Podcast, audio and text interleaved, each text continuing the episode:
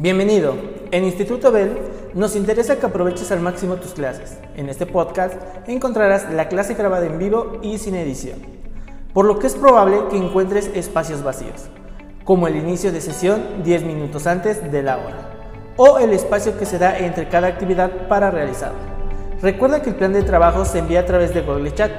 Si tienes alguna duda o comentario, puedes hacerlo a través de Google Chat a comunicación arroba institutobel.edu.mx o por WhatsApp 2227 0303 51. Éxito.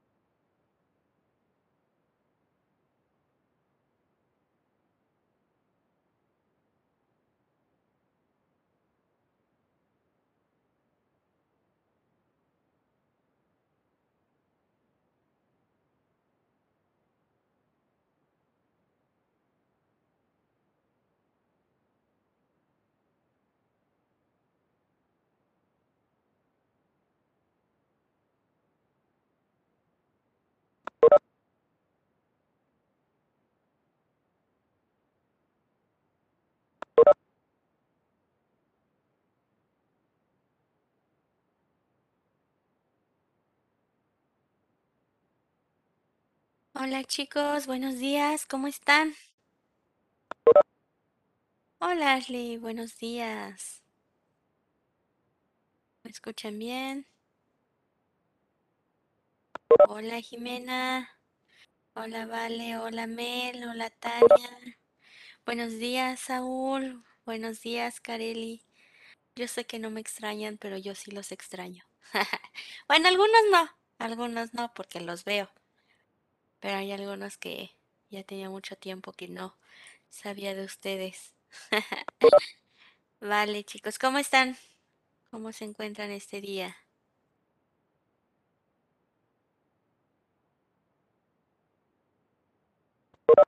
¿Con qué actitud vienen? ¿Todo bien? Eso.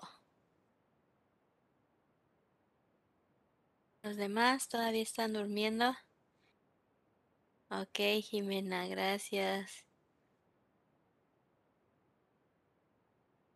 Bien, también, gracias, Saúl. Aquí corriendo, ya saben. Va. Pues entonces vamos a iniciar nuestra clase del día, ¿vale? Espero que hayan podido descargar su plan de trabajo y su sílabus. De todas maneras, saben que lo voy a compartir. ¿Ok? Denme un segundo. Vamos a leer nuestro sílabus.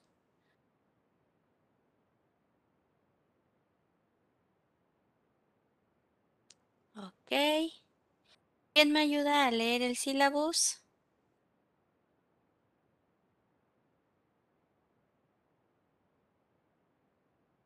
Yo, mi Saúl.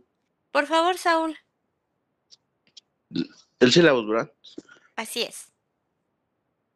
Instituto Bell, Bachillerato, Campo Disciplinar, Humanidades, Orientación Vocacional, Educación Artísticas, Disciplina, Educación Artísticas, Bloque 2, Situación de Aprendizaje, Mi vida a, a color, Objetivo.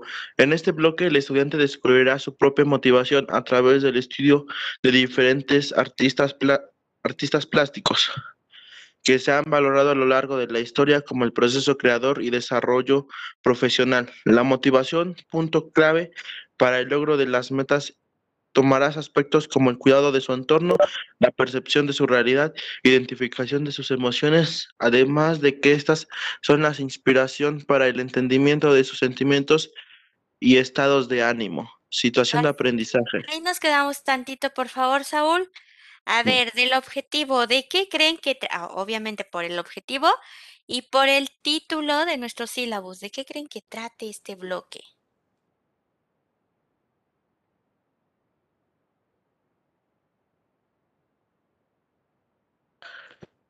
Sobre colores y todo eso. ¿Todo eso cuál? ¿Cuál es eso, Saúl? Pues como representar emociones a través de los colores. Ok, bien, gracias Saúl. ¿Quién más?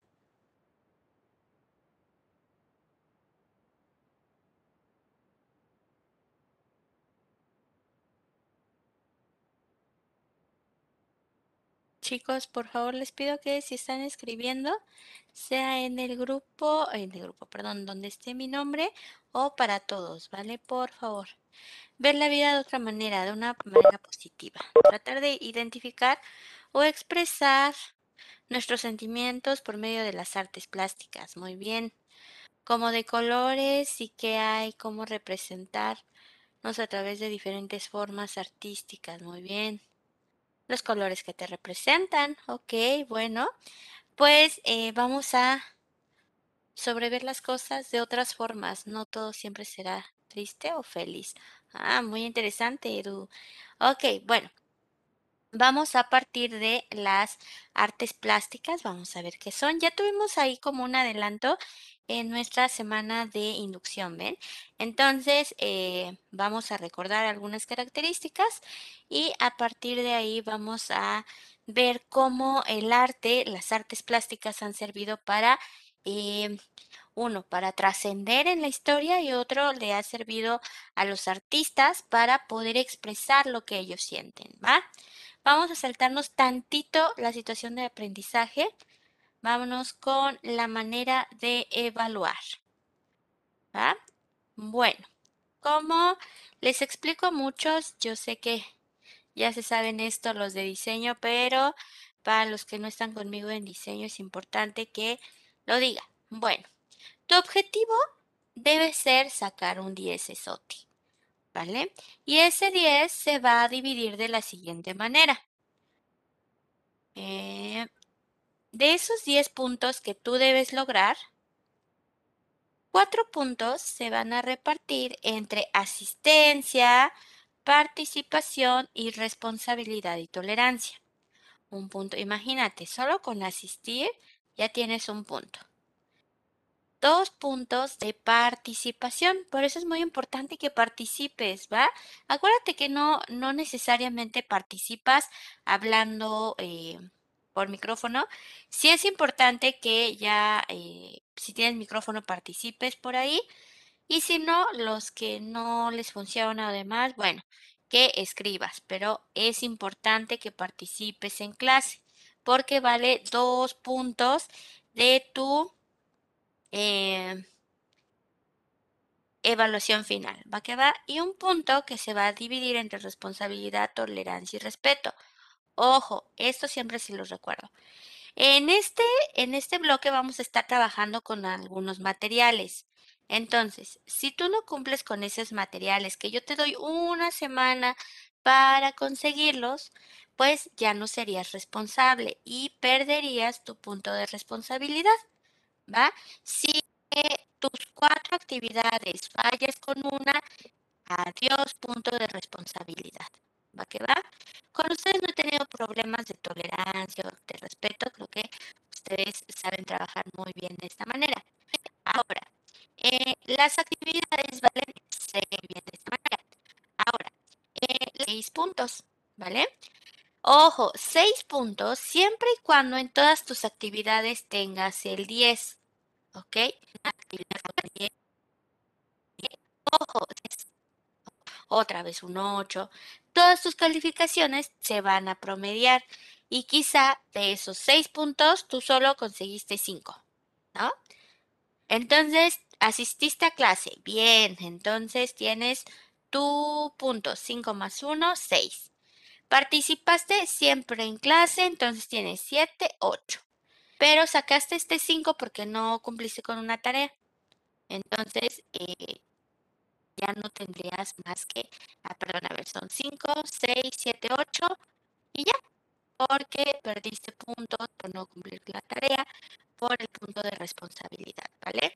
Entonces, tienes los 6 puntos siempre y cuando en todas tus tareas, que solo son 4, o bueno, actividades, mejor dicho, tengas 10. Si tú tienes 10 en todas tus actividades, asistes, participas material, vas a tener un 10. ¿Tienes preguntas sobre tu evaluación?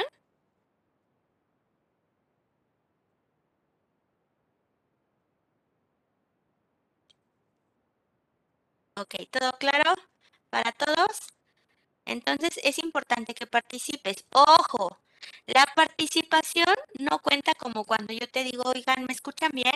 Sí, mis, eso no es participar. Si yo te digo, eh, ¿Cómo vamos? ¿Todo bien, Miss? Eso no es participación. Recuerda que yo te digo muchas veces, a ver, ¿qué opinas de esto?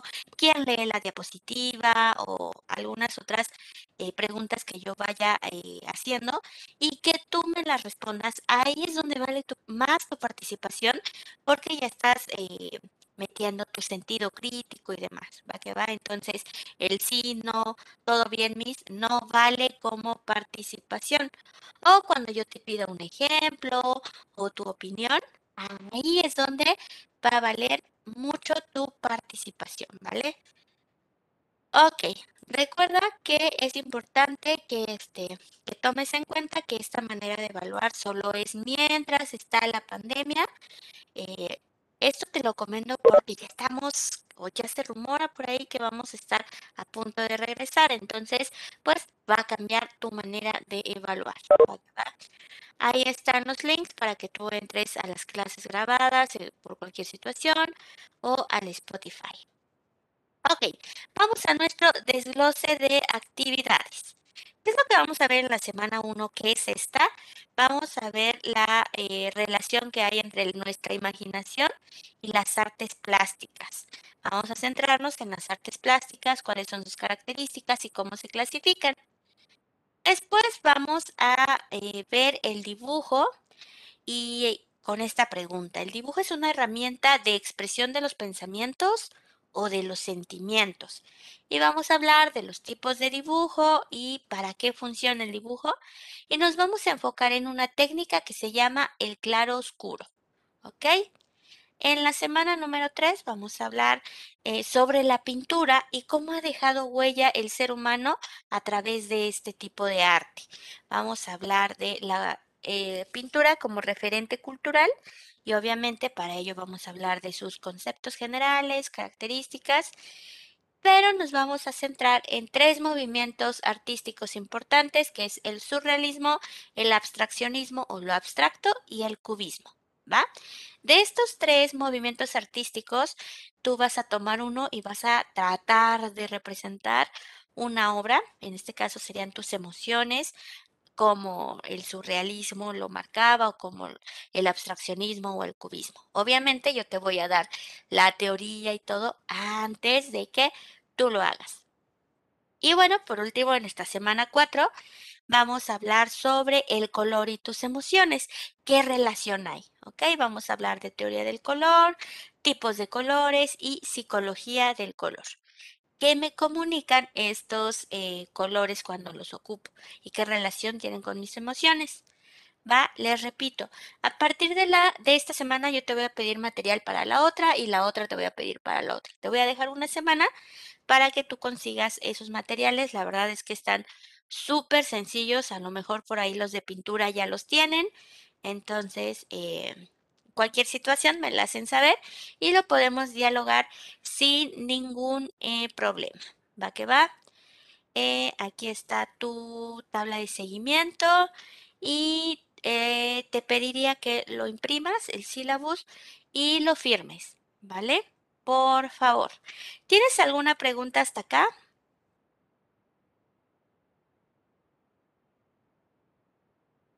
¿Todo quedó claro? Okidoki. Va.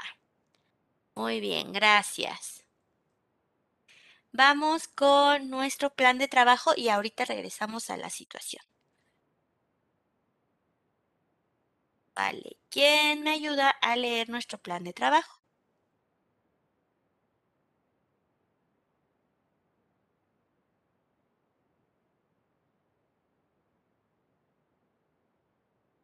Alan, ¿me ayudas, por favor?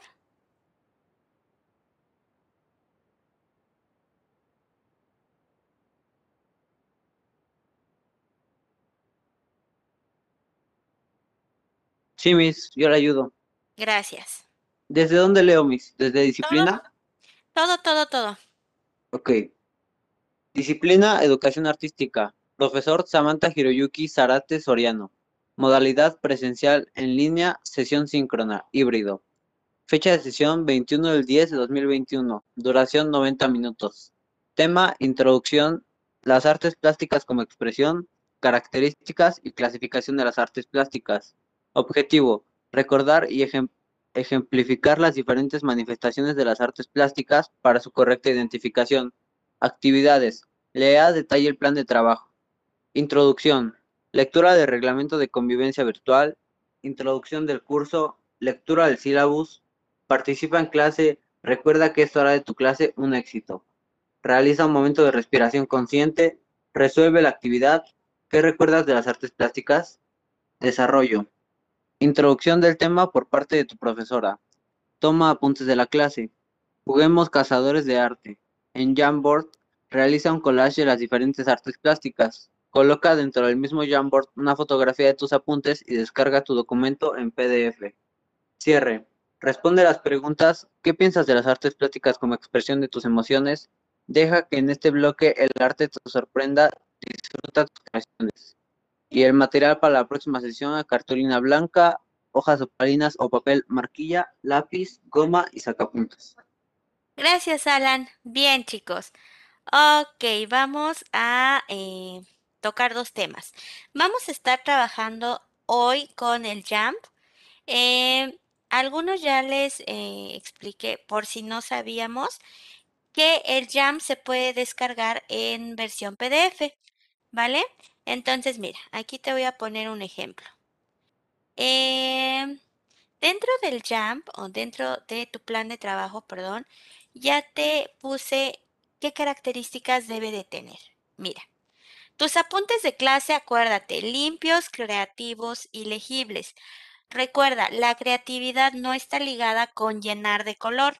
¿Puedes poner colores? Sí, pero eh, lo creativo, a lo mejor y en un periódico hay anotas el tema de la materia o usas confeti con eso armas el título, no sé, resuélvelo de una manera eh, novedosa, ¿vale? Eso es eh, un tanto la creatividad, la capacidad que tienes para resolver un problema. Si la maestra te está pidiendo que seas creativo en tus apuntes, a lo mejor lo anotas en una hoja de color con plumones negros y ahí está eso es lo que puedo hacer. O puedes poner eh, de repente los títulos con hojas de colores y lo pegas. Eso es ser creativo. ¿va? O imagínate, a mí me gustan mucho, no sé a ti, los apuntes. Hay hojas negras y plumas blancas, ¿no? O incluso con tu corrector, el corrector de pluma. Imagínate, puedes cortar hojas negras y poner el título. Ahí está. No necesariamente debe ser eh, con plumones, nada más, ¿va? Y te voy a calificar estos aspectos. Título, nombre del alumno, materia, el collage. Normalmente nosotros estamos acostumbrados a que es ya ahí poner cosas, pero eh, en realidad sí, dentro de ese desorden lleva un orden. Me acuerdo que en, para los que estuvieron en diseño me entregaron, no es cierto, fue cuando les pedí que era para ustedes el arte, ¿se acuerdan que me hicieron collage digital? Hubo una de sus compañeras este, que me hizo un collage bien padre, que acomodó todo por colores y creo formas. Bueno, así quiero que trabajes, ¿no? No nada más de poner y todo. Ojo, dentro del collage, por regla general, la hoja o tu soporte, en tu soporte, mejor dicho, no debe de quedar un espacio en blanco. Entonces, cuida esos aspectos, ¿vale? Entonces, bueno, este es el jam, esta va a ser mi tarea. eh, este es un ejemplo súper básico. Le voy a poner el título, el nombre de la alumna, que en este caso es el mío, y el de la materia. Acuérdate que tú le puedes poner aquí la forma que tú quieras, un fondo bonito, como tú quieras trabajarlo. Esa es la primera hoja. La segunda va a ir tu collage de artes plásticas. A lo mejor aquí le pones el título, no sé, pero acuérdate bien, una propuesta novedosa y ningún espacio vacío. Y en tu tercera hoja vas a pegar la foto de tus apuntes, ¿vale? Ya que está mi Jamboard bien preparado, listo con todo lo que voy a enviar, le voy a dar clic a estos tres puntitos. Mira, y lo puedo descargar. Aquí te dice descargar como PDF. Si yo le doy clic, automáticamente me lo descarga aquí en PDF. Mira, aquí está. Y esto es lo que voy a subir. ¿Vale? ¿Tienes alguna pregunta? ¿Te repito el proceso o ya quedó claro?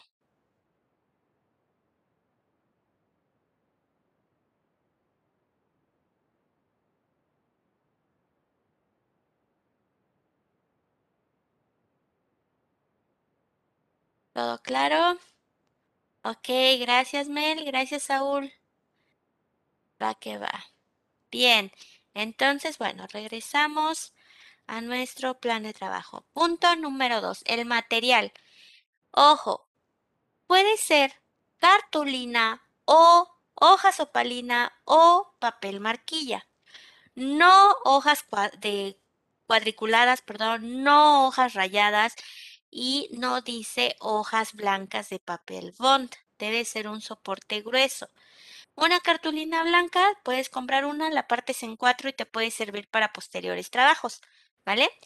Eh, si tienes hojas opalina, ocupa esas. Los de pintura, si les sobraron por ahí hojas opalina, trabajen con esas. O papel marquilla. ¿Cuál es el papel marquilla? El del blog de dibujo. Si tienes un blog de dibujo por ahí, ocupa ese, ¿vale? Entonces te doy tres opciones. O cartulina blanca, o hoja sopalina, o papel marquilla. No es los tres, es una opción de esas. ¿Va? Y ya, lápiz, goma y sacapuntas. Súper fácil, ¿vale? Puede ser el lápiz que tienes. Otra. Eh, Vamos a ocupar, o yo voy a ocupar lápices de dibujo para que veas cómo se trabaja. Si tú de repente dices, maestra, la verdad a mí me gustaría comprarme un lápiz de dibujo, adelante. Hay lápices perdón, ya me trabé. Hay lápices de dibujo que te pueden costar 15, 16 pesos y hay otros que te pueden costar hasta 35, 40, ¿vale? Si tú quisieras probar un lápiz de dibujo, eh, estos vienen en diferentes gradaciones. Mira, estos son mis lápices de dibujo. ¿Vale? Vienen desde el H2H, 3H, 4H y demás, y del HB, B, 2B, 3B hasta el 10B. Si tú quieres probar con uno, ¿qué número te recomiendo? El 3B o el 2B, ¿vale? Solo cómprate uno. Y ese obviamente nos va a servir para este, diferentes trabajos. Si quieres, si no, con el lápiz que tengas nos va a funcionar perfecto. ¿Va? ¿Preguntas?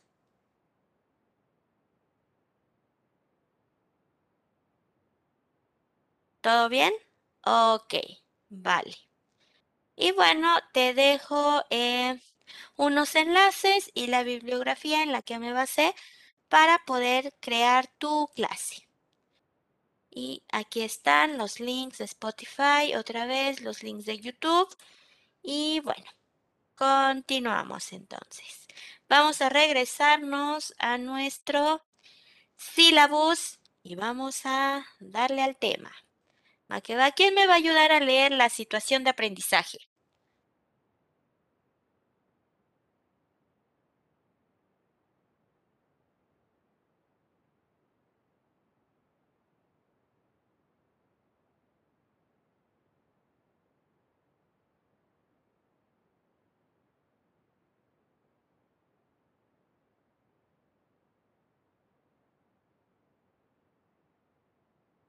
Chicos, ¿quién me ayuda a leer la situación de aprendizaje?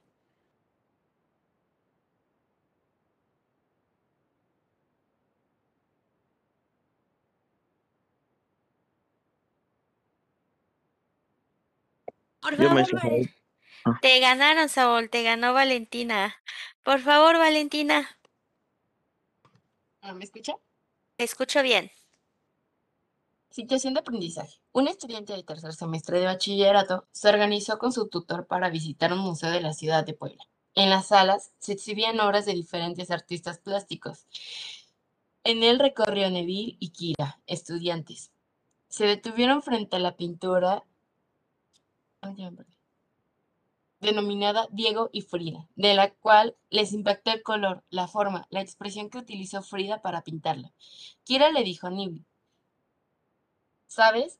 Este cuadro me gusta mucho. Ellos comenzaron un diálogo acerca de cómo los artistas logran pintar sus cuadros de diferentes maneras, incluso los movimientos que tuvieron Diego y Frida para dedicarse a ser artistas y lograrlo. ¿Qué inspira a los artistas a, crear sus obras? El profesor escuchó un poco de la plática de Nebel y y tomando esa referencia preguntó algo. ¿Qué aspectos se deben considerar al elegir una profesión u oficio? Durante el recorrido les impidieron el paso a otra sala. El guía les comentó que en ella habían obras dañadas por los visitantes. Nebel y Kira le preguntaron si las obras se podrían restaurar sin afectarlas. El guía respondió que sí. Por principio perdían su valor de autenticidad y otros más. Ok, gracias. Chicos, ¿conocen la pintura de Diego y Frida?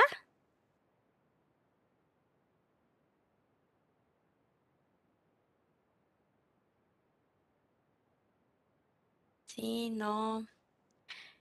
No, ok. Bueno, pues se las voy a compartir. Es esa que están viendo ahí. Esta es la pintura de Diego y Frida. ¿Qué opinan? ¿A ustedes qué les parece esta pintura?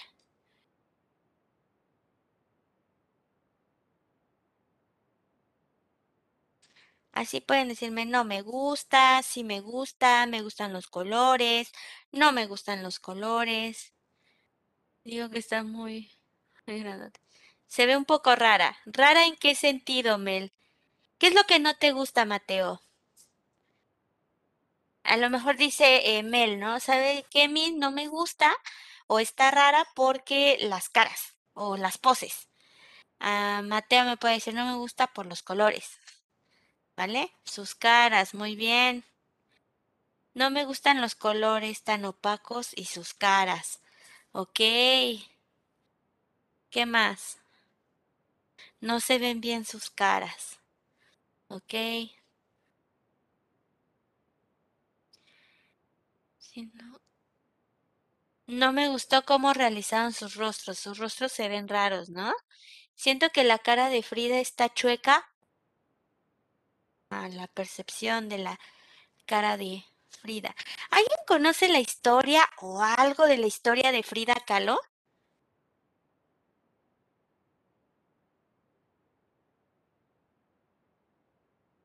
¿Alguien vio la película de Frida Kahlo? Sí, sus ojos se ven como viscos. ¿De Frida o de Diego? De, los dos van a de Frida se ve visca, deformes. Ok. Hasta parece que lo pintaron un viernes por ahí de las nueve de, de las once de la mañana, ¿no? A ver si me cacharon el chiste los de pintura. Se ven muy felices juntos, ¿sí crees, Raciel? Va. Bueno, eh, ah, ya. Hay dos, 20 hogas más tarde. Vale, pues eh, les voy a contar y vamos a ver eh, qué más hay dentro de esta pintura de Frida, ¿vale? Bueno, de entrada les recomiendo la, la película, es buena, eh, ahí te puedes, puedes tener un acercamiento a la vida de Frida. Resulta que dicen por ahí que Diego y Frida han sido una de las parejas más tóxicas de la historia. Diego, eh, pues, era muy raro, muchos dicen como muy feíto, y sin embargo le ponía el cuerno a Frida con cuanta mujer se le ponía enfrente. Y Frida, eh, pues era, e- ella tuvo un accidente cuando era pequeña en el metro, tuvo impacto en la columna, también en la pierna, por eso no caminaba, eh, pues no caminaba, eh, las, tuvo problemas en las piernas, sufría de dolores intensos, una vida eh, complicada, ¿no? Ella siempre buscaba como ser diferente, se vestía diferente. Ella siempre habló incluso de sus, en sus pinturas cuando explicaba qué era lo que pintaba, siempre decía que ella quería entenderse. Hubo mucho autorretrato, es decir, que ella se pintaba a ella misma, ¿no? Con la intención de entenderse porque ella sentía que no pertenecía a ella, ¿no? Algo como un- muy raro, como no me siento yo, no sé quién soy, entonces me pinto y voy entendiendo qué es lo que me, lo que me complementa, ¿va? Bueno, esa era Frida Kahlo, además, no sé si, si ubiquen a Chabela Vargas, entonces se dice por ahí, yo sé que a ustedes les encanta el chismecito y aquí viene uno, se dice, pero digamos que de eso que se dice el 90, 99.9% es real, que Chabela Vargas, obviamente Chabela Vargas, eh, de ella se declara eh, homosexual, eh, le, le canta a muchas mujeres, muchas de sus canciones van para mujeres, entonces se dice que ahí Frida Kahlo y Chabela Vargas, pues un romance, ¿no? Y bueno, vamos a tocar aquí un tema raro de, los artistas. Fíjate que los artistas eh, muchas veces tienen experiencias para poder expresarlas. Por ejemplo, em, en la escuela de escritores nos decían, ¿no? No puedes escribir de algo que no conozcas. Lo que yo les he dicho, a ver, eh, descríbame un chirimbollito. ¿Cómo describirían un chirimbollito?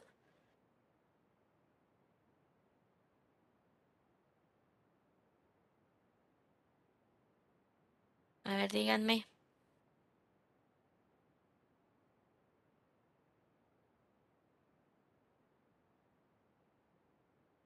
Para empezar, ¿qué es eso? No sé qué sea. Exacto. No puedo describir algo no puedo hablar de algo que no conozco, ¿no? Entonces, a partir de, esa pre- premisa, los artistas, no importa, escritores, pintores, lo que sea, eh, decían, tengo que vivir o tengo que conocer para poder pintar, para poder crear, para lo que sea. Entonces, los artistas son así como bien, bien intensos, ¿no? Entonces, eh, para ellos no hay problema, para algunos, obviamente, no generalizo, hay pintores como muy eh, serios, muy contenidos, pero hay artistas, entre ellos Frida Kahlo, que son como quiero vivir experiencias y por tanto, pues correspondió al amor que, que le daba eh, Chabela Vargas.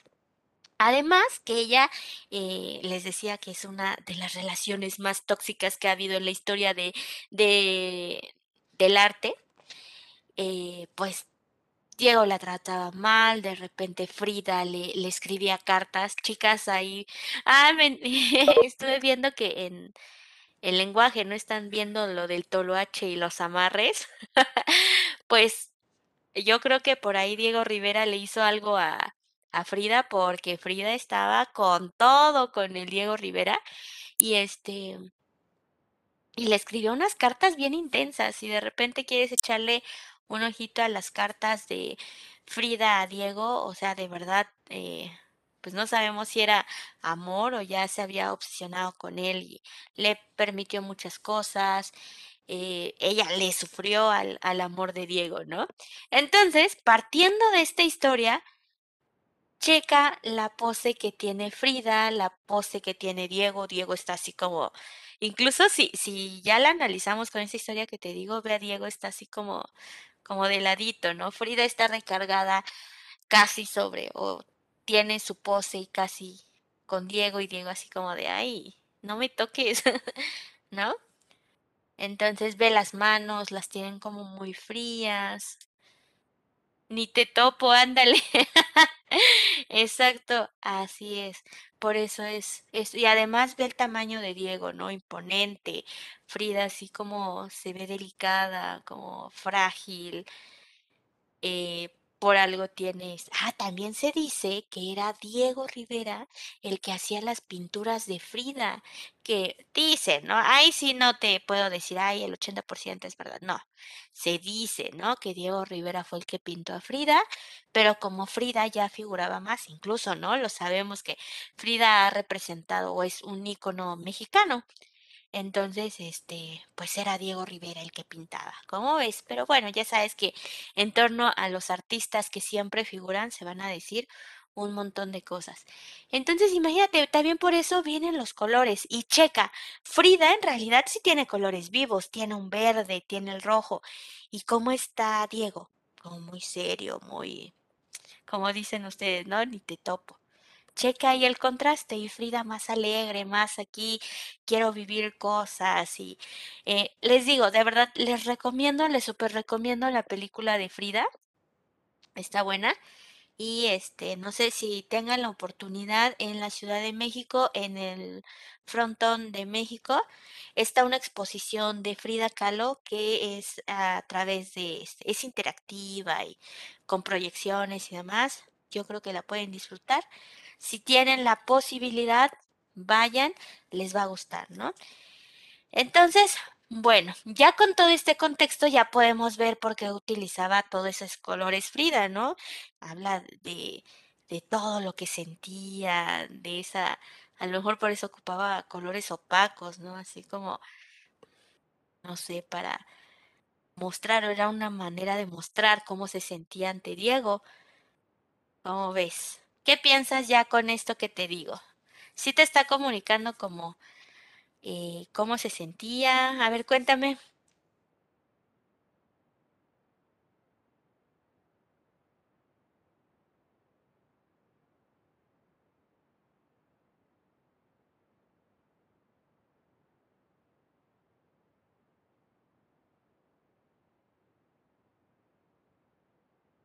Chicos.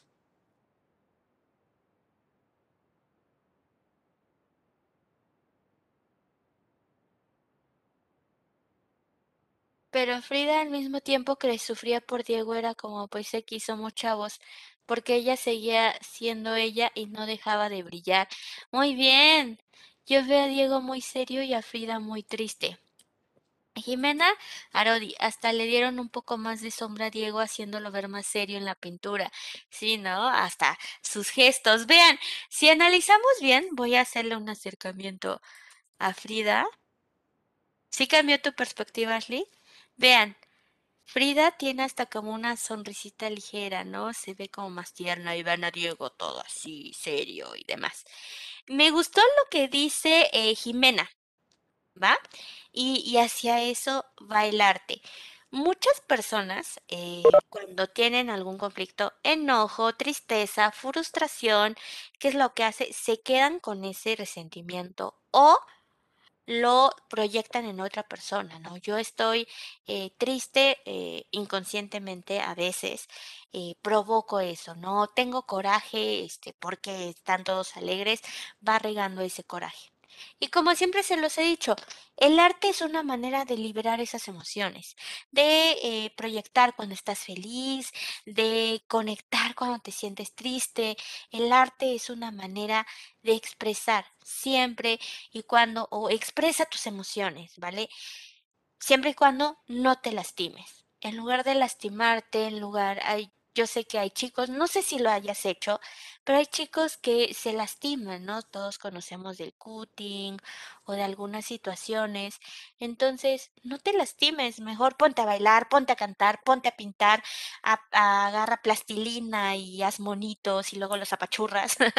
no sé, pero creo que el arte es una salida, ¿no? Aquí como decía eh, Jimena. Bien, ella no le estaba pasando bien con Diego, pero usaba la pintura para tratar de entenderse.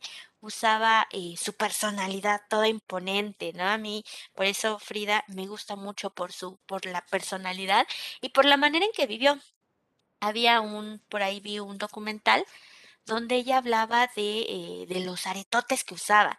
Para colmo, ella era muy como este mm, extravagante, ¿no?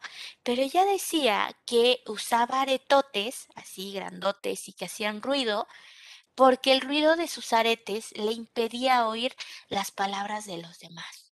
Imagínate, o sea, ella, toda ella le daba un significado, ¿no? Eh, la manera, los colores que usaba, los vestidos, era ella, era completamente ella, ¿no? Así como, como dice Jime X, somos chavos, esta es mi vida, sí, me duele, pero yo estoy viviendo, yo elijo cómo vivo, ¿vale? Y eso es como el cambio, ¿no? Hay personas que están tristes y se quedan ahí y viven todo triste y todo lo vemos oscuro si hablamos de los colores. Pero hay personas que dicen, bueno, está bien, sí, está mal, debo de hacer algo. Hay quienes tienen actos de fe o creen en eso de no sé cómo le voy a hacer, pero sé que en algún momento voy a estar bien y se aferran al arte y se aferran a la escritura, a la pintura, a la música, ¿no? Creo que no hay mejor momento o a mí me encanta ver los procesos creativos porque o de los pintores, de los músicos cuando se entregan a su instrumento, al piano, ¿no? No sé si ustedes han podido ver pianistas y hasta se despeinan o los pintores cómo dan sus ¿no? Entonces, es una manera el arte siempre de comunicar aquello que te duele, aquello que está ahí, que te incomoda, que te molesta, para que no te lastimes, ¿vale? Y de verdad creo que siempre hay una manera, en, a veces no la vemos, a veces no la entendemos, pero todo va a estar bien, siempre y cuando tú no permanezcas en ese estado de, de enojo, de depresión y demás. Y acuérdate que este el enojo, el enojo es bien fuerte porque nos enojamos a veces con otras personas, pero no sabemos que ese coraje se nos queda a nosotros.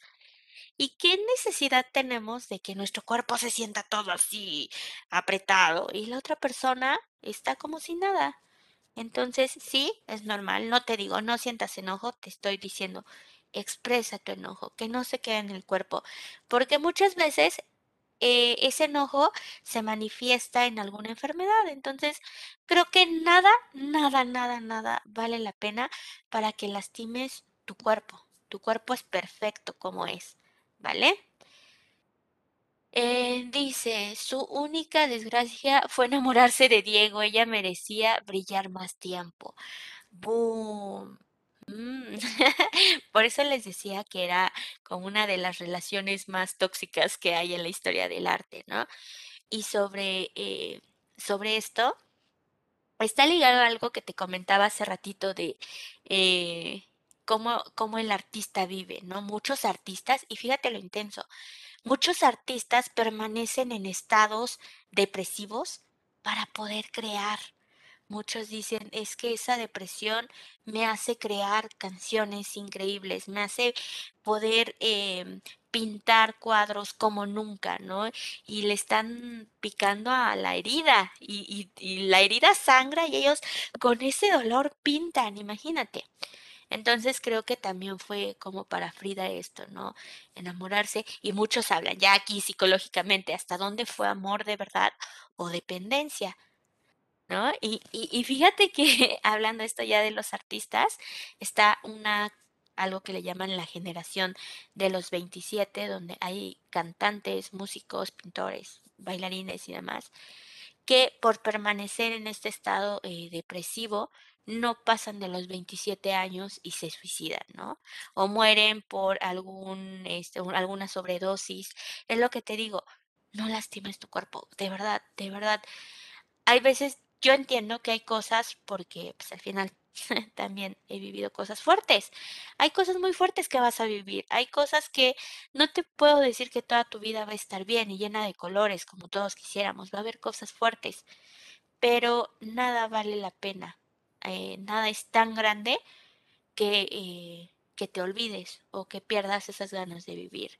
Hay un montón de lugares en el mundo que puedas conocer, hay un montón de sabores todavía que tienes que probar. Entonces, em, no sé, te repito, no sé si estás viviendo algo fuerte, algo que te duela, pero no es permanente. ¿Va? Y si necesitas apoyo, puedes contar con alguno de nosotros y buscamos la manera en que puedas eh, ir pasando ese trago amargo. Eh, confía en el arte, ¿no? Es una manera, suéltate en el arte, en tus talleres, en, teatro, en danza, ahí olvida todo, ¿vale? No es azar que sean los viernes, a lo mejor un día entrégate de verdad al arte y vívelo y, y ve qué pasa y después disfruta tu fin de semana, ¿va? Comentarios, preguntas.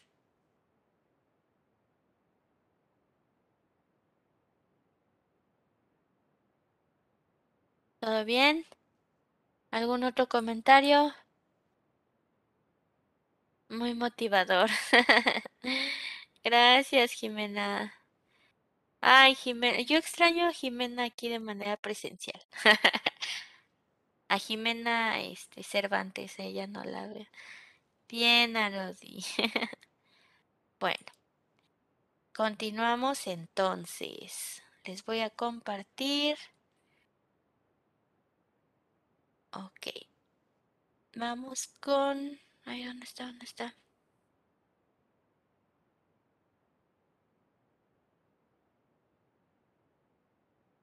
Vamos, esto anótenlo por favor en su cuaderno. Las preguntas detonantes. ¿Cuáles son las que vamos a contestar? Te las voy a marcar con rojo. La 1. ¿Qué elementos confluyen en la elaboración de una obra de arte? Luego, la 4. ¿Cómo contribuyen mis emociones en la apreciación del arte? Y la 5. ¿Cuál es la relación de los colores en los estados de ánimo y o sentimientos en el ser humano? ¿Va que va? Entonces vamos a responder estas tres preguntas. Yo creo que están fáciles. Te voy a dar cinco minutos, ¿va? Son las 12.15, 12.20. Me dicen sus respuestas, ¿va?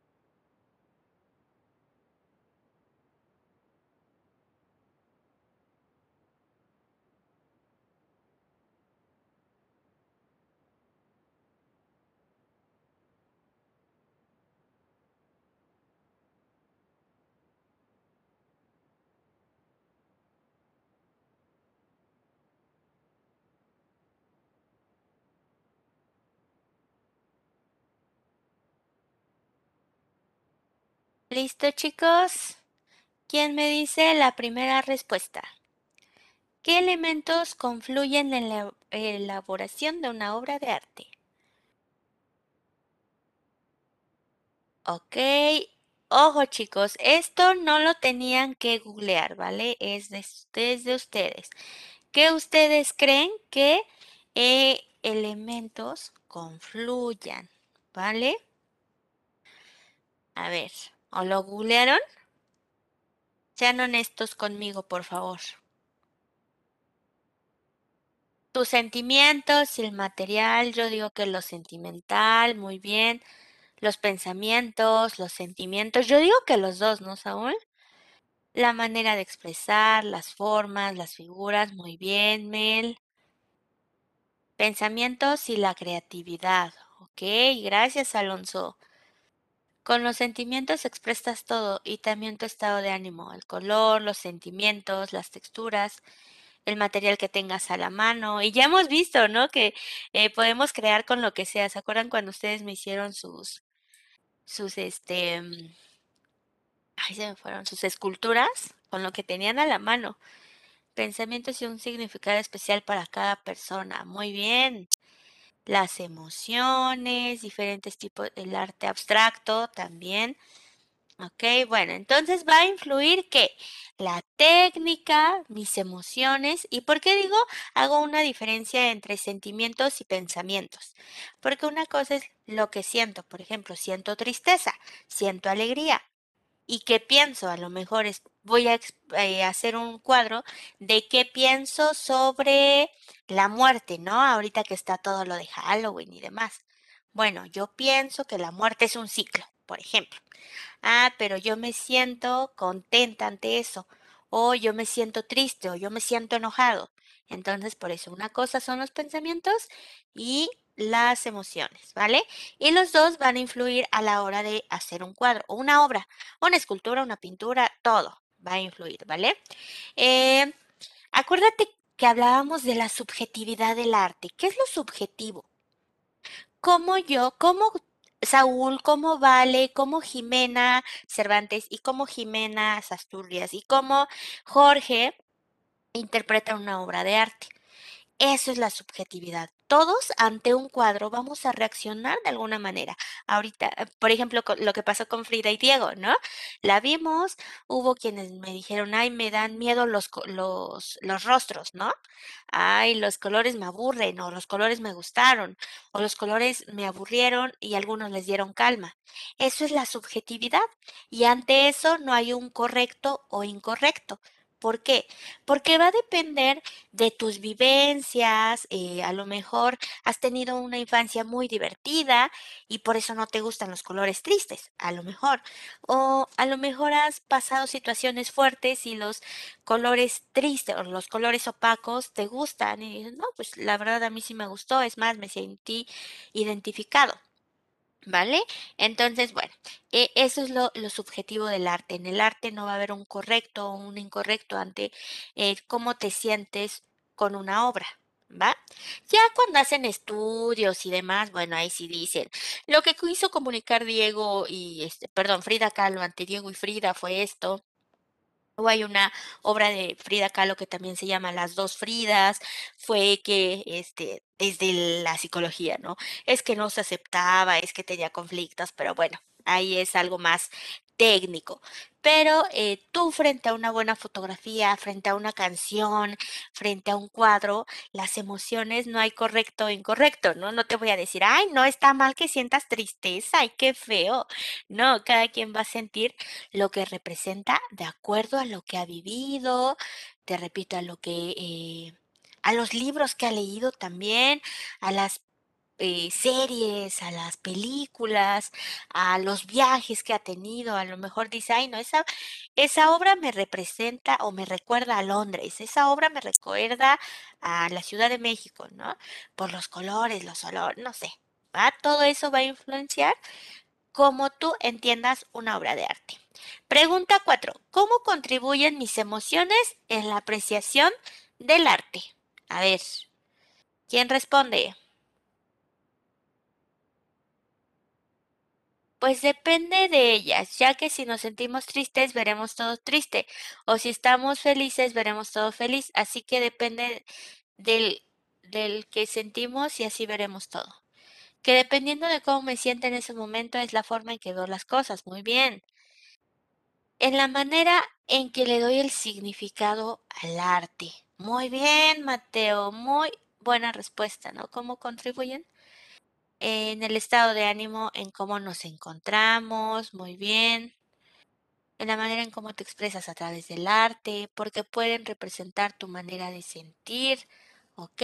Como artista, pues proyectas ahí todo lo, como creador, ¿no? Todo lo que sientes, todo lo que está pasando. Y como público, te puedes reflejar en ellos, ¿no? Así, eh, y quizá no al 100% por esto de la subjetividad. Porque, a ver, dice Arodi, dependiendo de cómo te, cómo se siente uno, ya que las emociones influyen mucho en cómo vemos las cosas, claro. Puedes ver las cosas muy tristes o muy felices. O a lo mejor y, y, eh, no sé si les ha pasado. A ver, ¿qué, qué te hace sentir esto? Ah, pues nada, X, ¿no? A lo mejor hay quien, alguien que está en estado neutro y ni, ni tristeza, ni alegría, ¿eh? lo que sea. Sí va a influenciar mucho. Van, eh, mis emociones van a influenciar cómo yo voy a percibir una obra de arte. ¿Qué es la percepción? Bueno, la percepción va a depender de mis cinco este, sentidos. El gusto, el tacto, el, olfato y, demás, ¿va? Cómo yo lo percibo y cómo se guarda esa experiencia en mi memoria. A lo mejor a mí me gusta el sabor amargo y a alguien no. Eh, ¿Cómo, por eso, este, cómo lo recuerdo? ¿Cómo fue para mí esa experiencia? ¿Vale? Esa es la percepción. Y toda esa percepción va a influir cuando yo pinte o cuando yo esté frente a una obra de arte. Una, como les digo, llámese pintura, escultura, danza, música. ¿Vale? A lo mejor si ahorita yo les pusiera una canción de eh, Beethoven, para alguien le va a decir, no, es que a mí me da tristeza, alguien me va a decir, ay, no, a mí me aburre, alguien va a decir, no, a mí me da tranquilidad. Y esto es por la experiencia, por la percepción que tuvo cuando captó o cuando guardó en su memoria eh, esa, esa canción. ¿Va? ¿Preguntas, chicos?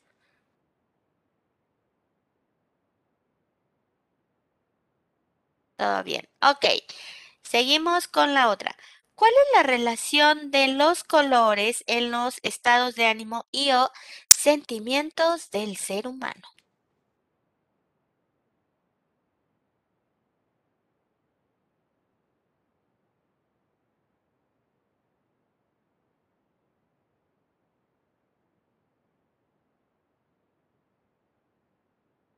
Dice, pues casi siempre relacionamos los colores con lo que sentimos. Siento que lo hacemos para tratar de entender más lo que sentimos, ¿ok? O comunicarlos. Muy bien, Jimena. Sobre la expresión de cómo te sientes, ¿ok? ¿Qué más? ¿Qué más me pueden decir de la relación con los colores y el estado de ánimo? ¿Tú crees que si te sientes triste te pondrías color, un color amarillo, naranja, rojo o rosa? ¿Tú crees que eso puede influenciar? Vamos a los colores, vemos a los colores, perdón, como representación de alguna emoción. Tristeza azul, eh, enojo rojo, felicidad amarillo, Siento que ciertos colores transmiten felicidad, tristeza, enojo o también cada uno interpreta los colores de acuerdo a su estado de ánimo. Se relacionan ya que los colores son eh, algunos más vivos que otros, así como las emociones a veces nos sentimos mejor y a veces nos sentimos muy bien, por eso se relacionan.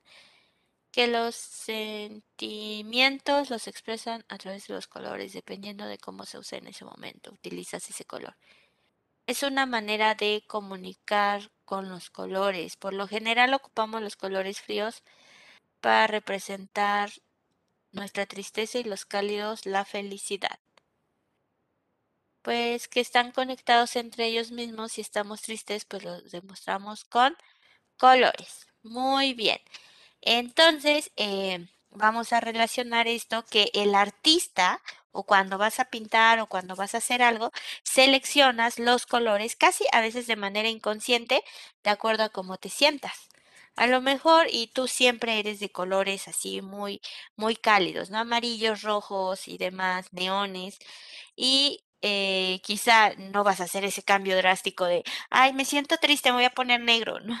A lo mejor solo cambias la tonalidad, pero eso sí va a influenciar, ¿vale? Sobre la paleta de colores. No porque ves los colores como te sientes, ¿va? Y fíjense que los colores también, o en la selección de los colores, va a eh, verse reflejado tu cultura, ¿va? Eh, por ejemplo, vamos a contraponer otra vez en Europa, vámonos otra vez a Gran Bre- Bretaña o, y México.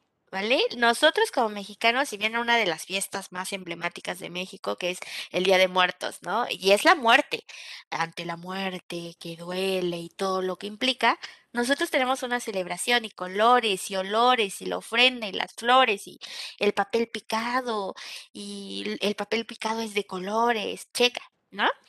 Y vámonos a, Europa, ese este país donde te decía.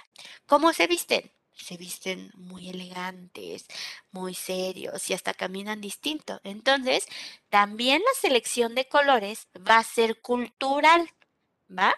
Eh, como las reglas sociales de ese país y las reglas sociales de ese lugar. Por ejemplo, incluso dentro de México cambia la selección de colores de una persona a lo mejor que vive en el mar y una persona de los que vivimos aquí en el centro del país porque ellos van a ocupar otros colores por el mar y hasta se mueven distinto, ¿no? La gente de costa que le dicen.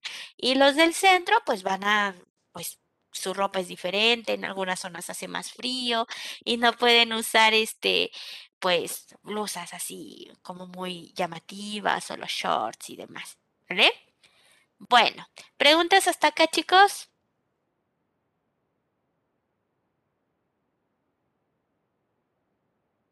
¿Todo bien? Gracias. Pues vamos a iniciar con nuestra presentación. Bueno, acuérdate que de esto tienes que hacerme apuntes. ¿A va? Vamos, ¿qué recuerdas de las artes plásticas? ¿Te acuerdas que eh, te repito en la inducción ya habíamos visto algo de artes plásticas? Que, ojo, no lo googlees. Quiero que tú me digas lo que recuerdes, ¿vale? Créeme, yo me doy cuenta que ahorita por ahí hay unas respuestas que me las están googleando, pero bueno, las tomo en cuenta. ¿Qué recuerdas de las artes plásticas? Así, muy general.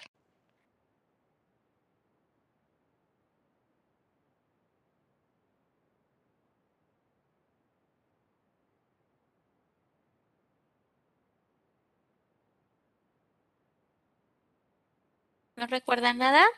Si no recuerdan nada, pues también me dicen, para que yo lo tome en consideración.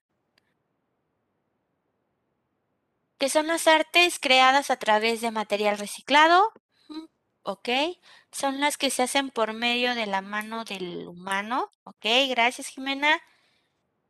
¿Qué más recuerdan?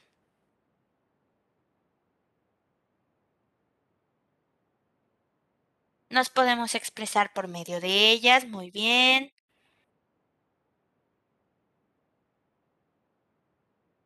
Ok. Bueno, veo que no recordamos como que mucho. Vale, las artes plásticas o se llaman plásticas porque recaen en el uso de materiales. Se pueden usar colores, pinturas, que son las que se hacen con materiales para ser modificados. Muy bien, hacia allá iba. Eh, se hacen con eh, materiales no necesariamente reciclados, eh, puede ser que yo ocupe materiales para crear algo, pero es todo tipo de material. Por ejemplo, en la escultura, una piedra la convierto en, en un perfil, en una frutita, en un animal, ¿no? Estoy modificando una piedra. En la pintura, estoy modificando, si es un lienzo o una tela y le estoy aplicando color, está sufriendo una transformación. La importancia dentro de las artes plásticas recae en qué materiales voy a usar, ¿vale? Y bueno, vamos con una, ya les voy, ¿vale? Y bueno, vamos con una definición. ¿Quién me ayuda a leer? El arte es una manera de desahogar emociones y favor, Saúl. expresarse libera- lib- libremente. Cuando esta manifestación se une con lo que es plasticidad, que significa forjar y crear cosas con determinados materiales, dando así como resultado las artes plásticas. Definición. Las artes plásticas son todas aquellas manifestaciones artísticas del ser humano, es el material moldeable y maleable para así figurar o producto final deseado. Ok, gracias. Entonces retomamos, ¿va? Como ustedes decían. Y seguimos en este, acuérdate que sirve para, para expresar, perdón, lograr una Y seguimos en el decía al inicio. Todo el arte, todo, así sea a partir de escribir, eh, de sacar una fotografía, de pintar, todo siempre te va a servir para expresar emociones o para expresar ideas, ¿vale? Por ejemplo, eh, el arte que surgió eh, después de la Revolución Mexicana, ahí estaban exponiendo las ideas que tenían, pues después de, de esto, ¿vale? O las emociones, como en el romanticismo. En el romanticismo eh, había una pintura o había textos cargados de emociones, ¿ok? Pero eh, en específico, dentro de, la, de las artes plásticas, la plasticidad se va a referir a cómo yo transformo un material, ¿ok? Por ejemplo, hay algo que le llaman plasticidad del cerebro. Y esto es cómo nuestro cerebro se transforma y puede em, desarrollar la habilidad de si una, una parte de tu cerebro se dañó y ahora te impide hacer alguna acción, el cerebro eh, se transforma, o una parte de él se transforma para que pueda seguir desarrollando esa habilidad, ¿vale? Pregunta.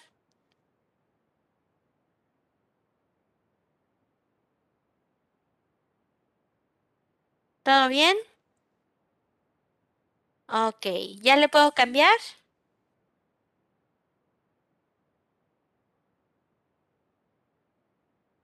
Va. Gracias. ¿Quién me ayuda a leer en qué consisten las artes plásticas? Venga, Ashley, por favor.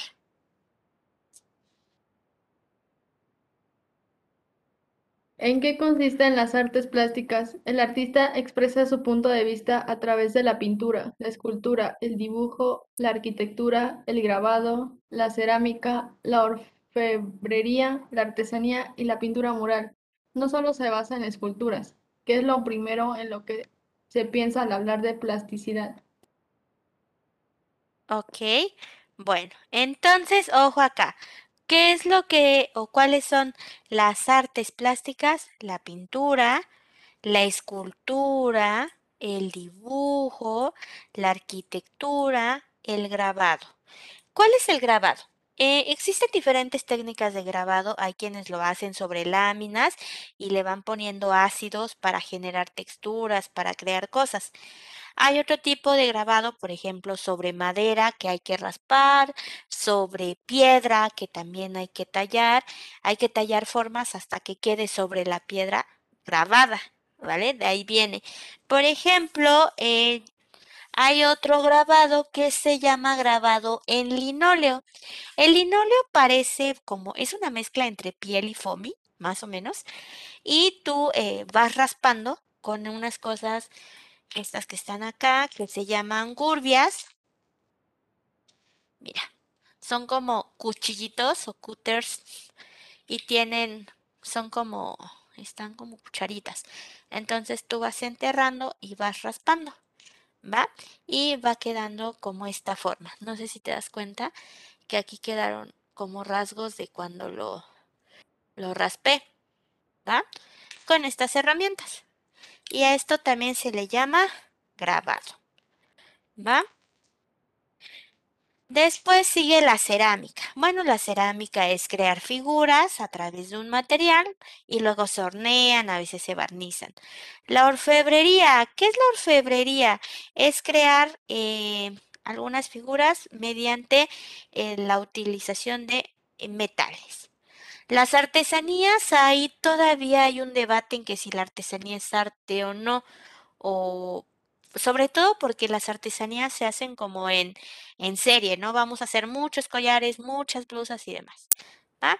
Y bueno, actualmente también se considera al mural como un arte plástico, porque de repente, no sé si conozcan o si sepan o si han ido a Zacatlán, que hicieron un mural con pedacitos de vidrio, con pedacitos de eh, talavera, entonces los rompen y los van pegando. Por eso es que se empezó a considerar la pintura mural como eh, arte plástico, ¿vale? ¿Ya le puedo cambiar? Gracias, Mel. Gracias, Saúl. Continuamos. Ok, vamos a saltarnos esta.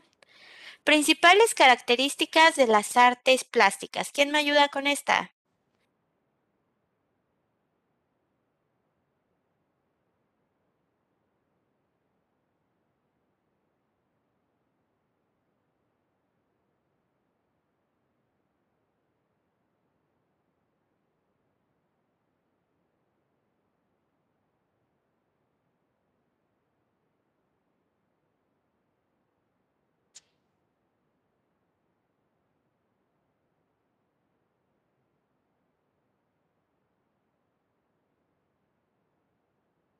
¿Quién me ayuda?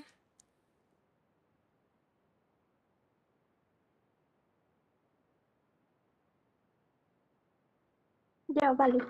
Por favor, vale. Las principales características de las artes plásticas son figura, fondo, psicología de la forma.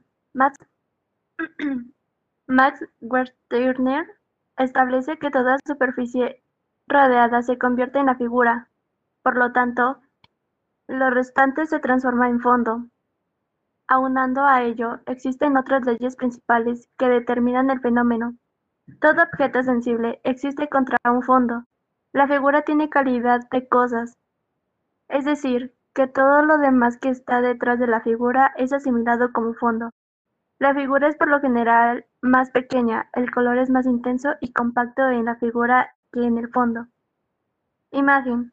Es el resultado de un proceso de creación, en el que, uniendo los materiales, las técnicas y la organización, cambian la, per la percepción, transformando de, esta materia las impresiones sensoriales, las fantasías minémicas e incrementando a su vez la experiencia del espectador al admirar la obra. Gracias. Bien, bueno, ¿a qué se refiere con fantasías némicas?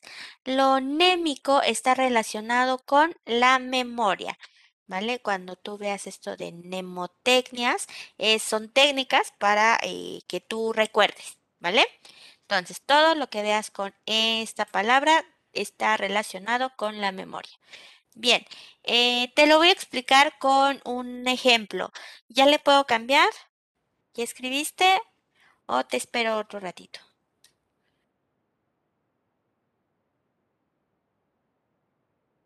Ya, gracias, Saúl. Los demás, ¿cómo vamos? Gracias, Jimé. Va, ustedes me dicen cuándo ya.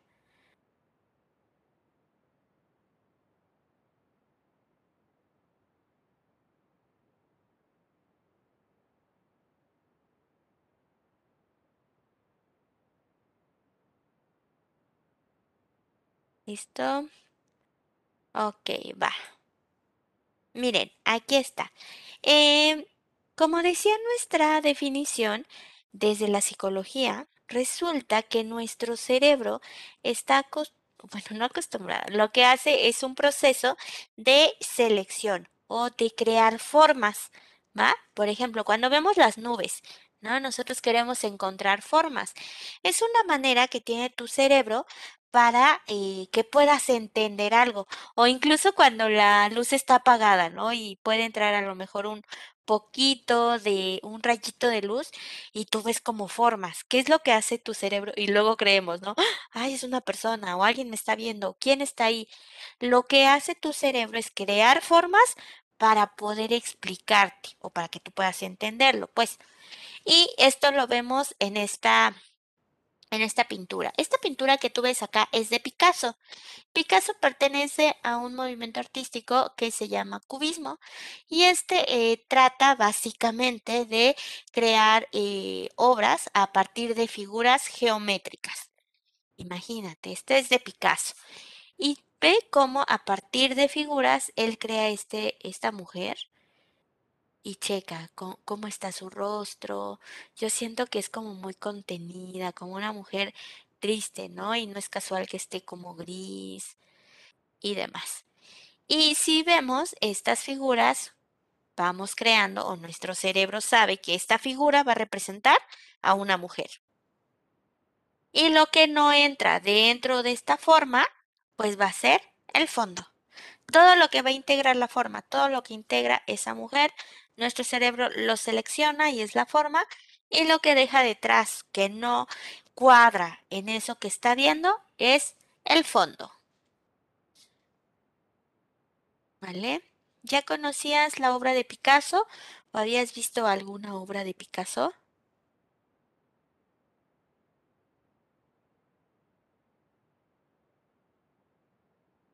¿Y qué les gustó esta? ¿Qué les comunica esta pintura?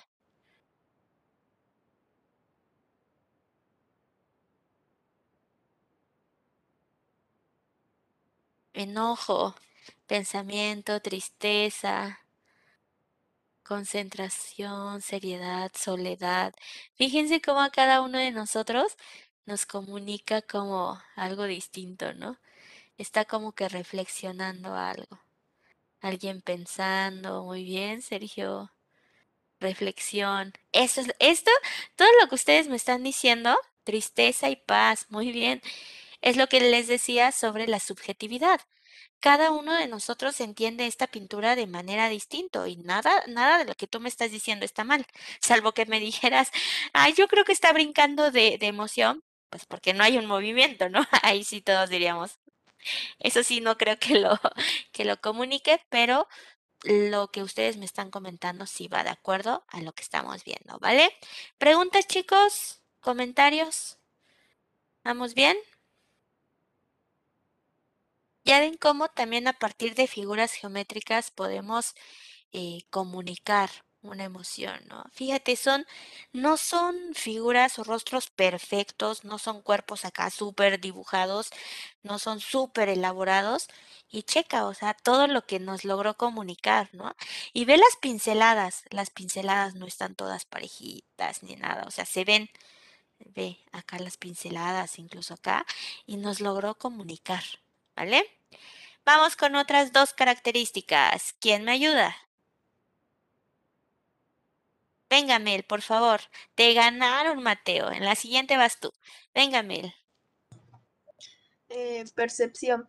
La percepción no es más que la recolección de datos y cómo se recolectan. De esta manera vivenciamos, apreciamos y captamos nuestro entorno desde diversos puntos de vista. La percepción es sensible cuando se hallan nuevos conocimientos, nuevos horizontes. Así, estos se funden con las experiencias anteriores, naciendo de esta manera una nueva visión de determinadas cosas, lo cual se busca en este tipo de arte expandir e innovar. Color. La forma en la que el autor elige los colores son con los que va a expresar. Ok, gracias Mel. Ok, bueno, la percepción ya te la había explicado. Acuérdate, siempre como tú percibes una canción, una escultura, una pintura, una danza, va a entrar todo lo que eres. ¿Vale? ¿Y qué es todo lo que eres? El lugar en el que naciste, eh, los valores que te inculcaron en, tu familia, eh, tu historia, las vivencias que tú ya fuiste creando, eh, a lo mejor algo que duele, las cosas que te gustan, las cosas que no. Todo eso es tu percepción, todo eso que se quedó en la memoria y que cuando tú ves algo, te recuerda otra cosa. Por ejemplo, una canción, ¿no? Ay, esa canción, em, ay, me recordó cuando me dejó mi ex. O esa canción me pone de buenas ahorita que estoy enamorado, ¿no? Todo eso va a influenciar. Y a lo mejor la canción ni hablaba de amor, pero como tú estás de buenas, te remonta a eso, ¿vale? Esa es la percepción. También va a incluir en la percepción los libros que leíste, las series, las películas, la gente con la que te rodeas. También va a influenciar la percepción que tienes del arte. ¿Va? Y los colores, como lo vimos en las preguntas generadoras. Estos colores los va a elegir el autor los va a elegir el pintor eh, que sea de acuerdo a a lo mejor a su estado de ánimo cuando está creando la obra o de acuerdo a lo que quiere comunicar. ¿Va que va? ¿Ya le puedo cambiar?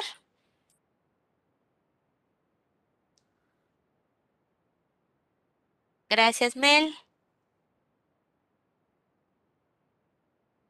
Gracias, Ashley. Bueno, pues allá vamos.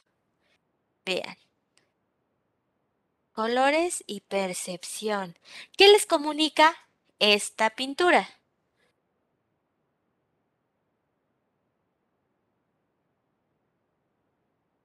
Algunos me pueden decir paz, algunos miedos, soledad. Miren, a Alex le genera tranquilidad. Muy bien, Tania. Tranquilidad, seriedad. Muy bien. ¿Qué más? A lo mejor te puede comunicar soledad también, paz y estabilidad. Muy bien. Miedo, un sentimiento muy profundo. Ok. Tranquilidad y paz. Muy bien, a todos creo. Como alegría o interpretación. A ver, a ver, de algo lindo. Mira, Raciel, la noche así de luna o a lo mejor en, en un lago, eso le remonta a sensaciones agradables. Muy bien. Fíjate cómo la noche puede generar un, una eh, tranquilidad y algo mágico. Alan, tristeza, ¿no? La noche puede generarnos eh, diferentes emociones de acuerdo a lo que vivimos, ¿no? A lo mejor hay alguien al que no le gusta la oscuridad y por alguna situación que vivió y dice, no, la noche me eh, genera miedo. Ah, pero hay alguien a quien le gusta la tranquilidad en un lago, la magia, como dice este Mel. Muy bien. Eh, ah, perdón, era Nicole. Bien. Es como un atardecer. No, Raciel, es un anochecer. Mira, aquí está la luna. Aquí está y se está reflejando en un lago. ¿Va? Ok, lo vi como el sol. No te preocupes, es la luna.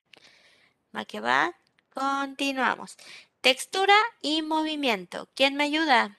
Ay, yo me acuerdo que alguien le dije Mateo, creo que era. ¿Si eras tú, Mateo?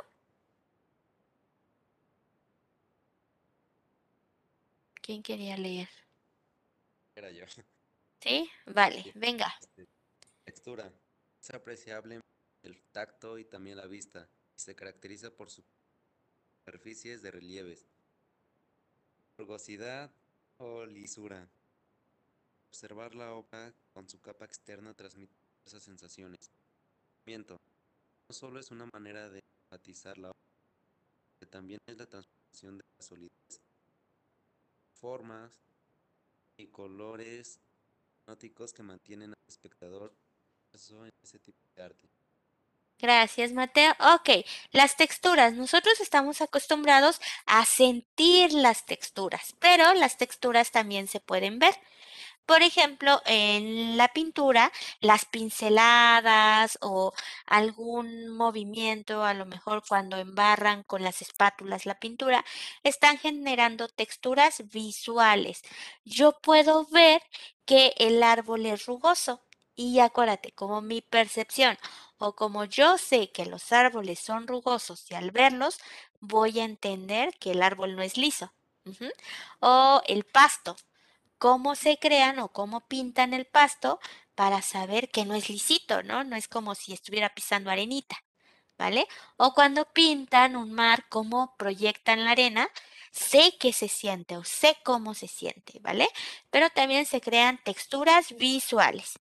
Y el movimiento, el movimiento a través de las líneas, por ejemplo, cuando van a pintar el mar, cuando pintan un lago, cuando pintan un ave volando, ¿vale? Todo eso es eh, a partir de la línea y cómo lo podemos ver en una obra. Y está complejo, ¿no? Porque una pintura es estática, ahí se queda pero podemos entender o podemos, nos transmite la sensación del movimiento. Va. ¿Ya le puedo cambiar? Gracias, Raciel. Venga, Jimena, continuamos. Y aquí está. Aquí podemos ver el movimiento en el lago, la textura, pues en los árboles, en el pasto, sí se ve, ¿no? Como arrugadito, algo. Las nubes se ven muy, ay, ay, ay, muy, muy, ay, ¿dónde está? Muy reales, está muy bien hecha esta pintura, ¿no?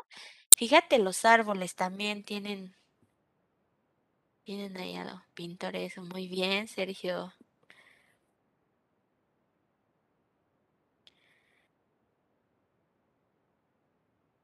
¿Cómo ves? Y además el lago se ve tranquilo, pero esas líneas que le pusieron ahí, sabemos que va, va lento, ¿no? Sí, ¿verdad, Raciel? Está, este sí es como muy tranquilo, como un pueblo, ¿no? Así te comunica esa tranquilidad de una comunidad alejada. Y aquí el perrito, o sea, tienen detalles como muy padres, ¿no? Y podemos ver, como te decía, las, el campo exacto, Kareli, las texturas, el movimiento. Incluso acá, checa. Exactamente, es lo que iba a decir. Es una imagen de esas que dicen los memes, ¿no? ¿Quién dice que las imágenes, o esta es una imagen que se escucha? Puedes escuchar como esa tranquilidad y el lago ahí, ¿no? o, o hasta el sonido de la carreta. Y checa, Aquí hasta le dibujó cómo van cayendo las gotitas, ¿no? O sea, vemos el movimiento, sientes esa paz, ¿sí, verdad? Está interesante y me gusta que, que vayan viendo como distintos tipos de obra, ¿no? Que aquí vemos algo cubista, como muy tosco con las figuras, pero nos está comunicando algo. Aquí, a pesar de que las, eh, las pinceladas o los brochazos son imprecisos, nos comunicó. Y aquí algo más técnico, fíjate, como no importa cómo lo hagas, sino que comuniques y en algún momento vas a conectar con el otro, ¿vale?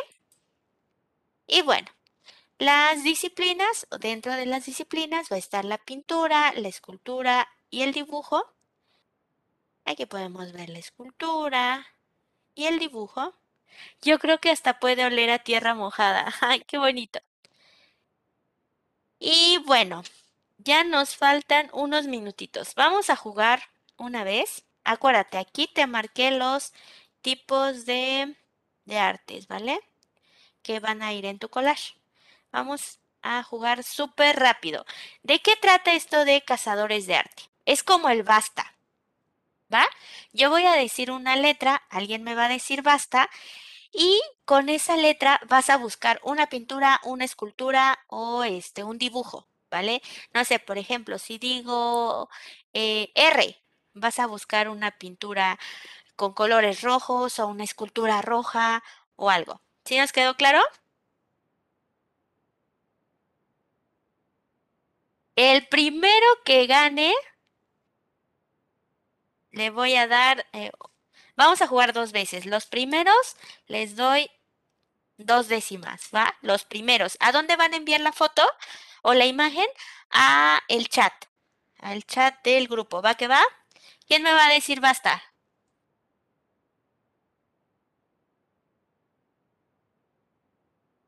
Yo, maestra, yo le digo. Vale, entonces yo empiezo. A.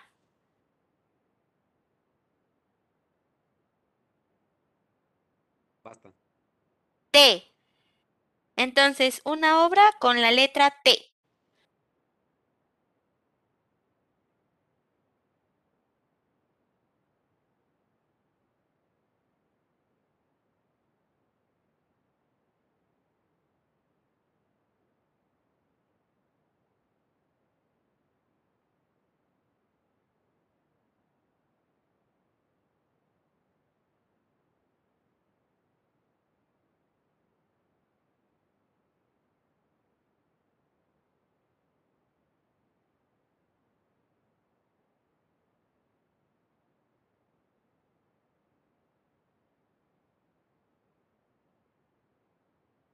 Y ya ganó Diana.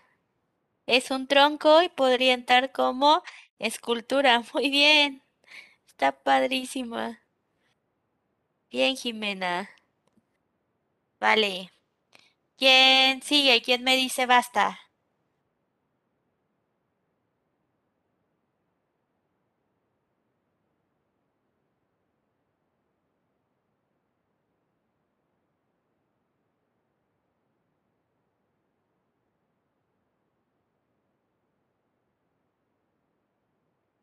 Chicos.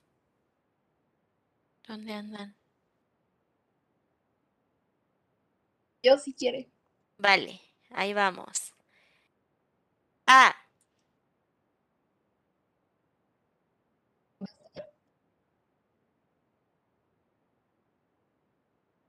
¿Ya dijeron basta? Ah, R.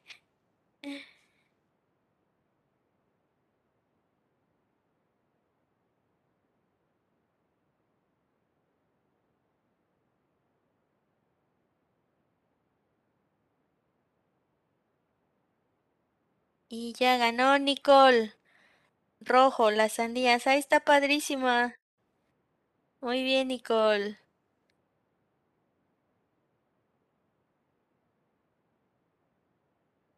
Vale. Bueno, vamos a pasar lista y ya nos podemos retirar, ¿vale? Eh, Bonilla Cepeda. Gracias. Nicole. Gracias. Alonso. Gracias. Saraí. Saraí, por favor, acuérdate que hay que participar, por favor. Eh, Jimena. Gracias. Tania. Gracias, Tania. Héctor Uciel.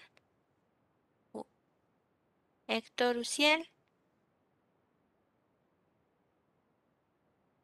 Elena Parra Itzel. Gracias. Eh, Saúl. Presente, Miss. Gracias, Vale. Valentina. Presente. Gracias. Tania Trueba.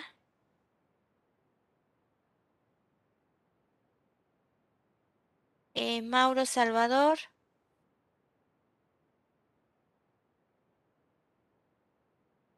Alex Edu. Gracias. Arodi. Gracias. Adalí. Esaú Mateo. Presente. Gracias. Careli.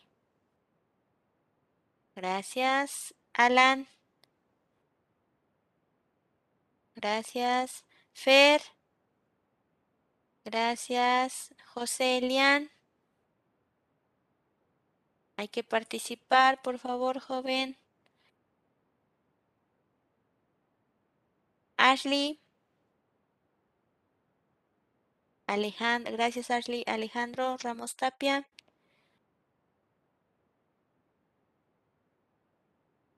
Ramos Tapia Alejandro. Luca.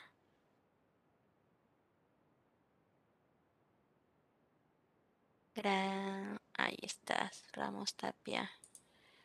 Hay que participar en clase, por favor, joven. Eh, Mayrin.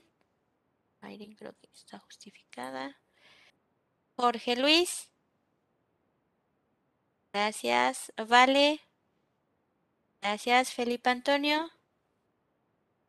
Gracias, hay que participar, Felipe. Eh, Raciel. Gracias, Vane. Hay que participar, Vane, por favor, es importante. Eh, Sergio. Gracias, Sergio. Jimena.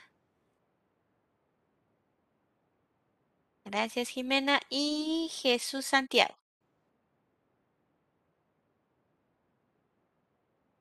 Ok, bueno chicos, eso es todo. Tengan una buena tarde. Bye.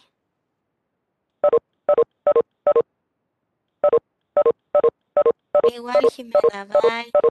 Adiós, Mel.